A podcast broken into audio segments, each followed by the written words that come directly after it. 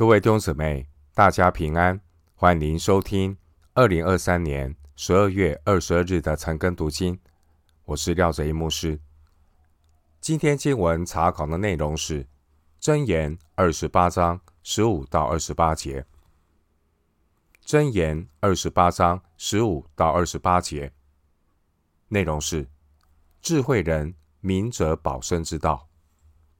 首先，我们来看《箴言》二十八章十五到十八节：暴虐的君王辖制平民，好像吼叫的狮子，觅食的熊；无知的君多行暴虐，以贪财为可恨的，必年长日久；背负流人血之罪的，必往坑里奔跑，谁也不可拦阻他；行动正直的，必蒙拯救。行事弯曲的，历史跌倒。经文十五到十六节内容是一对平行句子，主题是人的辖制。一个国家的百姓如果拒绝神的带领，一定会面临十二节恶人兴起的困境。经文十五节说，暴虐的君王辖制平民，因为他们心中无神，目中无人。所以十六节说，无知的君多行暴虐。经文十五节提到暴虐无知的君王，他们好像吼叫的狮子，觅食的熊。暴虐无知的君王掠夺百姓，让不敬畏神的百姓自食恶果。然而，我们看到世人始终没有学到教训，以致一代。接一代的重蹈覆辙。当年神的选民如果愿意虚心接受神的带领，就能够让一人得志十二节。神也会借着这些明辨是非的掌权者，祝福有敬畏神、有智慧的这些百姓。十六节说，那些以贪财为可恨的贤明君王，必年长日久。但如果神的百姓心中顽梗，他们就是连近前的约西亚王也无法帮助他们。历代志下三十五章二十四节，那更谈不上所谓的年长日久。弟兄姊妹，盼望教会能够复兴，积极起来广传福音，带来。福音转化的风行草偃，国家才有可能真正的转化改变，而不只是依靠人间政治的改朝换代。经文十七到十八节内容是一对平行的句子，主题是敬畏神、奉公守法。经文十七节的坑代表死亡，十七节说谁也不可。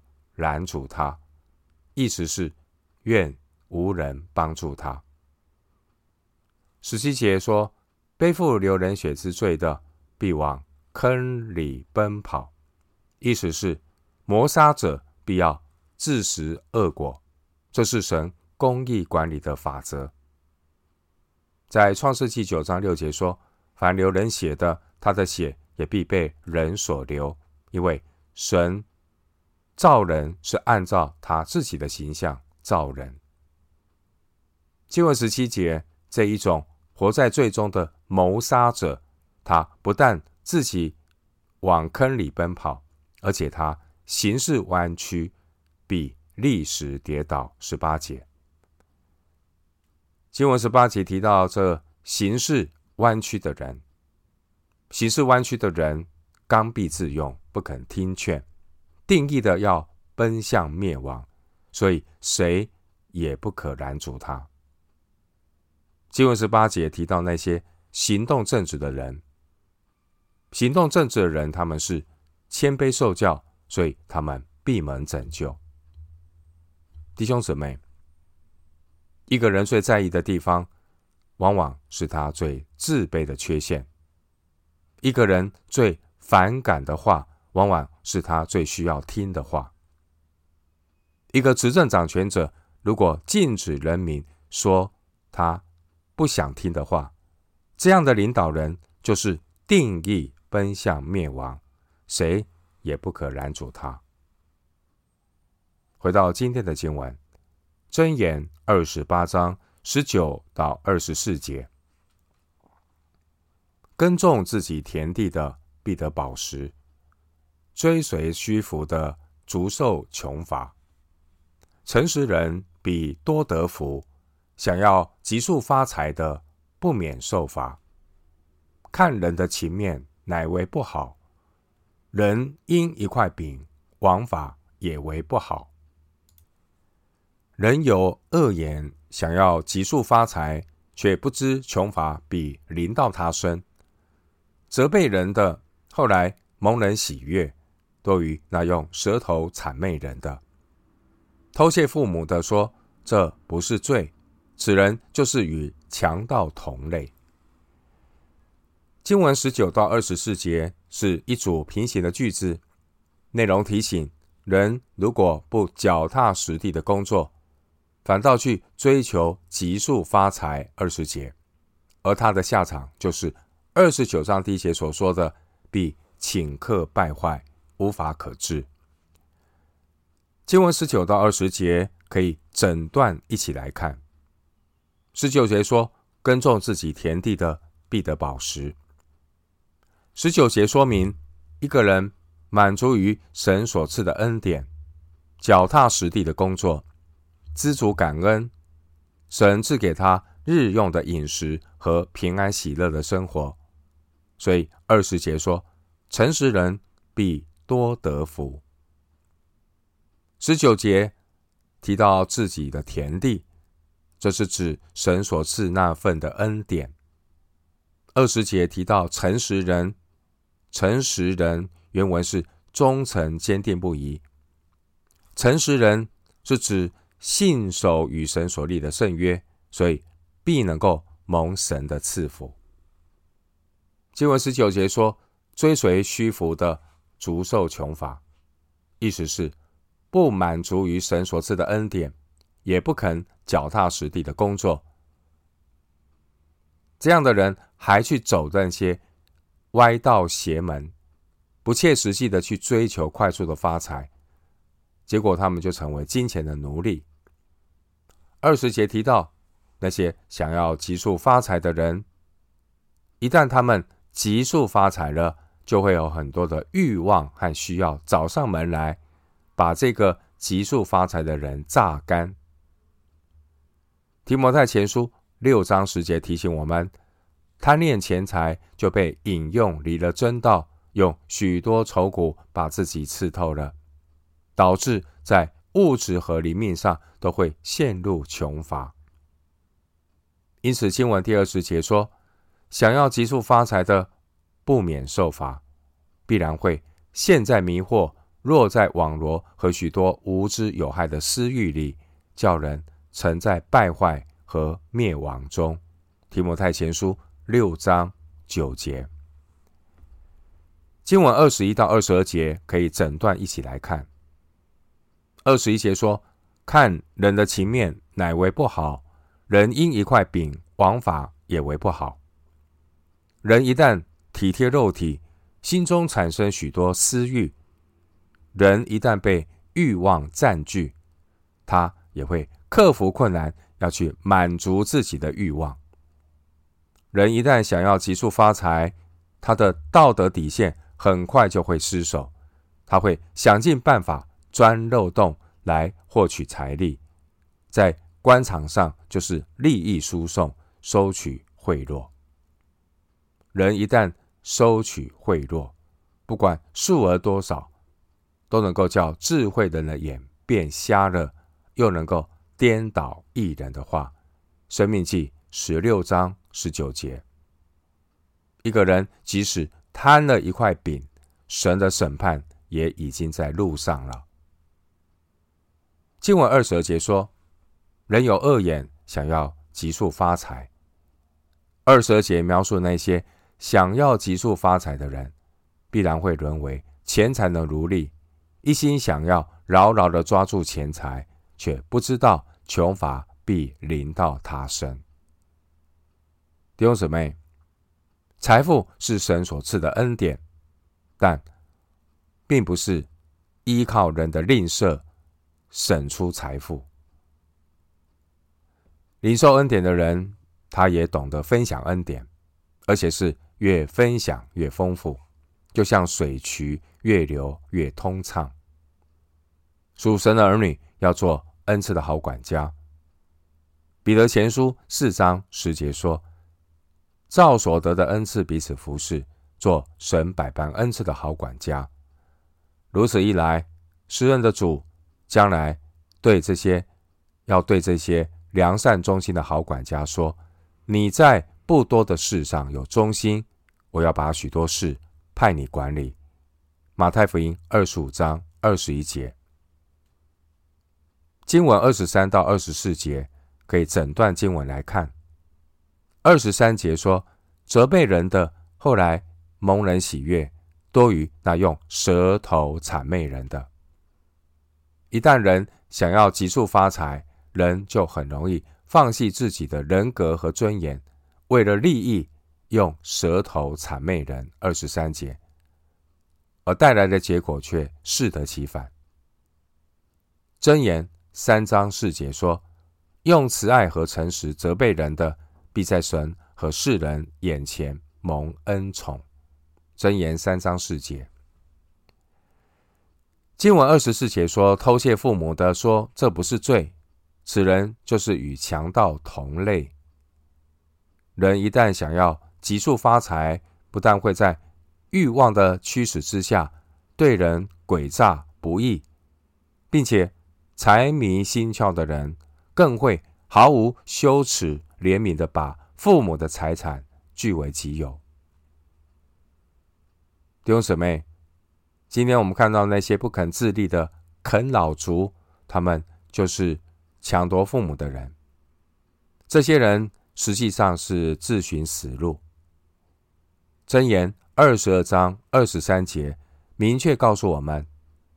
因耶和华必为他变屈，抢夺他的耶和华必夺取那人的命。人在做，神在看。人千万不要以身试法，人千万不要去试探上帝的宽容。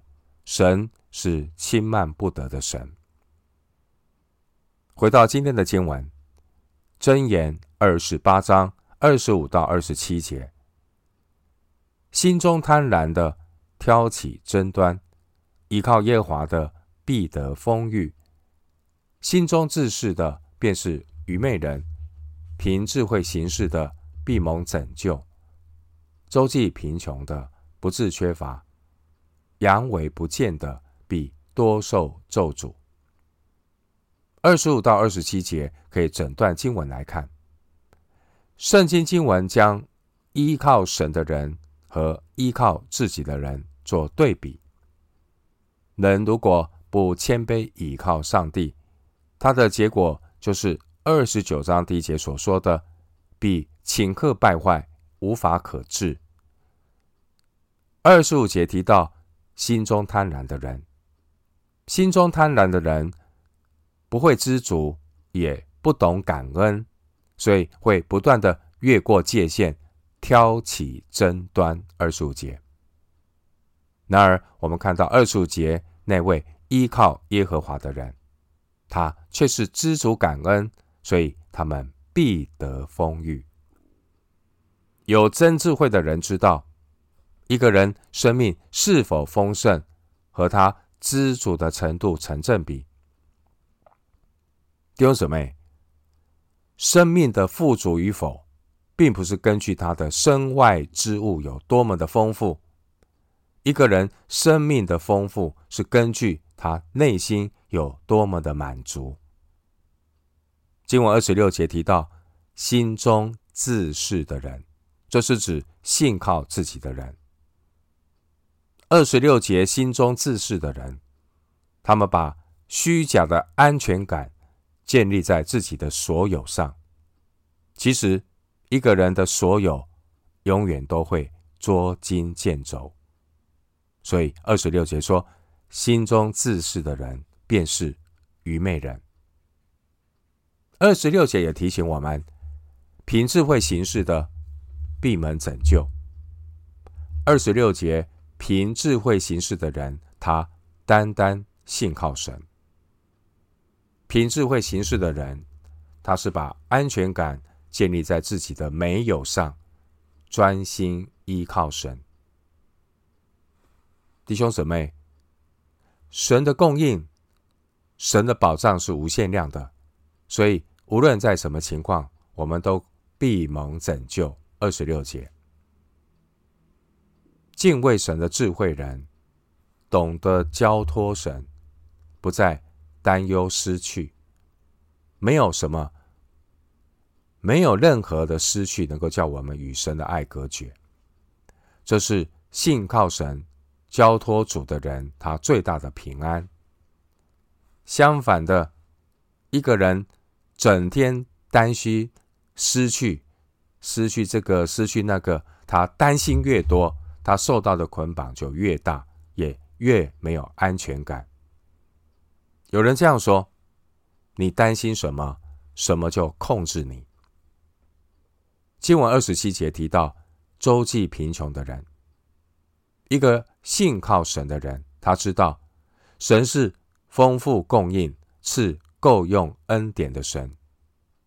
敬畏神的智慧人，他甘心乐意做神恩典的好管家，他也是神恩典的管道。主的恩典透过他。越流越广，越通畅，并且不致缺乏。二十七节。然而，二十七节也提到那些阳为不见、人眼旁观的人。这些人依靠自己，他们认为财富是自己努力的结果，所以他们不肯分享神所赐的恩典。结果就是自己堵塞了恩典的管道，必多受咒诅。二十七节，敬畏神的智慧人知道，施比受更为有福，生命活水越流越广。弟兄姊妹，不流动的恩典，就像一滩死水，不会增加，而且会蒸发腐臭，滋生蚊虫。弟兄姊妹，流动的恩典。却像是活水，充满生机，透过属神儿女成为神怜悯和恩典的出口，浇灌人枯干的心灵，多结果子，荣耀神。人的生命不在乎家道丰富，一个人生命是否丰盛，乃在于他是否有生命灵粮活水可以去供应别人。盼望我们都能够成为一个存粮有粮供应的人。耶稣在马太福音十三章十二节说：“凡有的还要加给他，叫他有余；凡没有的，连他所有的也要夺去。”回到今天的经文，箴言二十八章二十八节：“恶人兴起，人就躲藏；恶人败亡。”义人增多。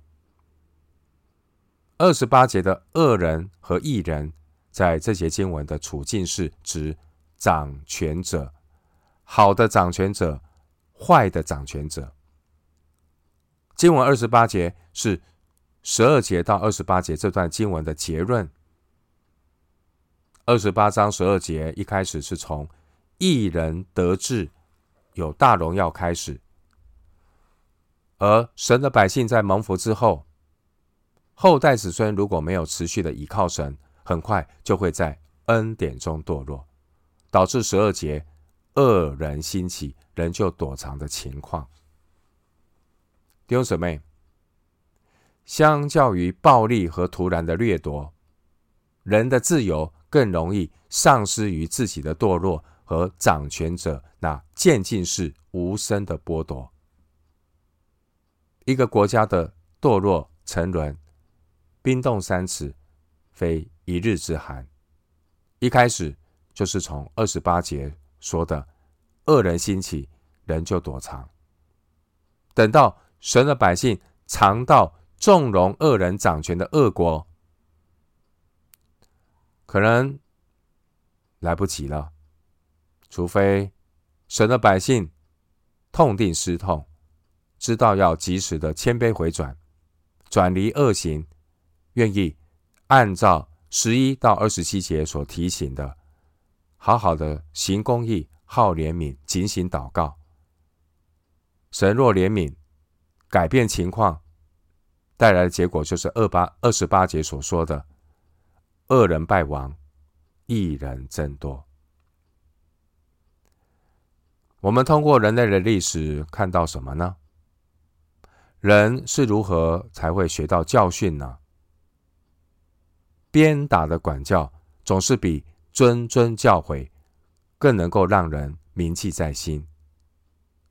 反面的教材总是比正面的教导更容易让人刻苦铭心的学到教训。日光之下的世人都已经在最终与神隔绝。人类是无可救药的走向犯罪和灭亡，因此，一个国家真正的问题不在于采用哪种政策制度会更理想。人世间的政体，无论是君主政治、君主的制度，或是民主的制度，国家的兴衰似乎都取决于。领导人的睿智、清廉或昏庸贪腐，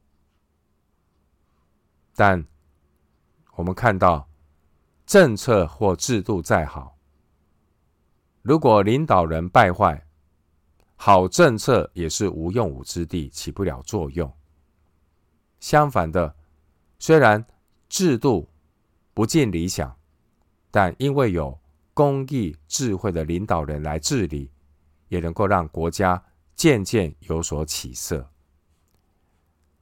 然而，基督徒的指望不全然在于地上的政权，基督徒的指望是神国的治理。基督徒历世历代的基督徒也面临着不同政治的体制，也面临着好或不好的领导人。即便没有理想的领导人，我们仍然相信。至高者在人的国中掌权，要将国赐予谁就赐予谁。但以理书四章二十五节，无论是恶人兴起，或是恶人败亡，都在神的主权之下。罗马书十三章第一节说：“在上有权柄的，人人当顺服他，因为没有权柄不是出于神的。”属神的百姓在面对恶人兴起的时候，智慧人要学习躲藏在神翅膀的荫下。人如果依靠肉体，想要去以暴制暴，自己也会变成穷人欺压平民的恶人。所以在第二节二十八章第二节说：“邦国因有罪过，君王就多更换。”神的百姓面对恶人的辖制，要懂得谦卑回转，倚靠神，透过祷告和福音的行动，带来恶人败亡、义人增多的结果。这才是让国家蒙福的真智慧。第二节说：“因有聪明知识的人，国必长存。”罗马书十二章二十一节说：“你不可为恶所胜，反要以善胜恶。”我们今天经文查考就进行到这里。愿主的恩惠平安与你同在。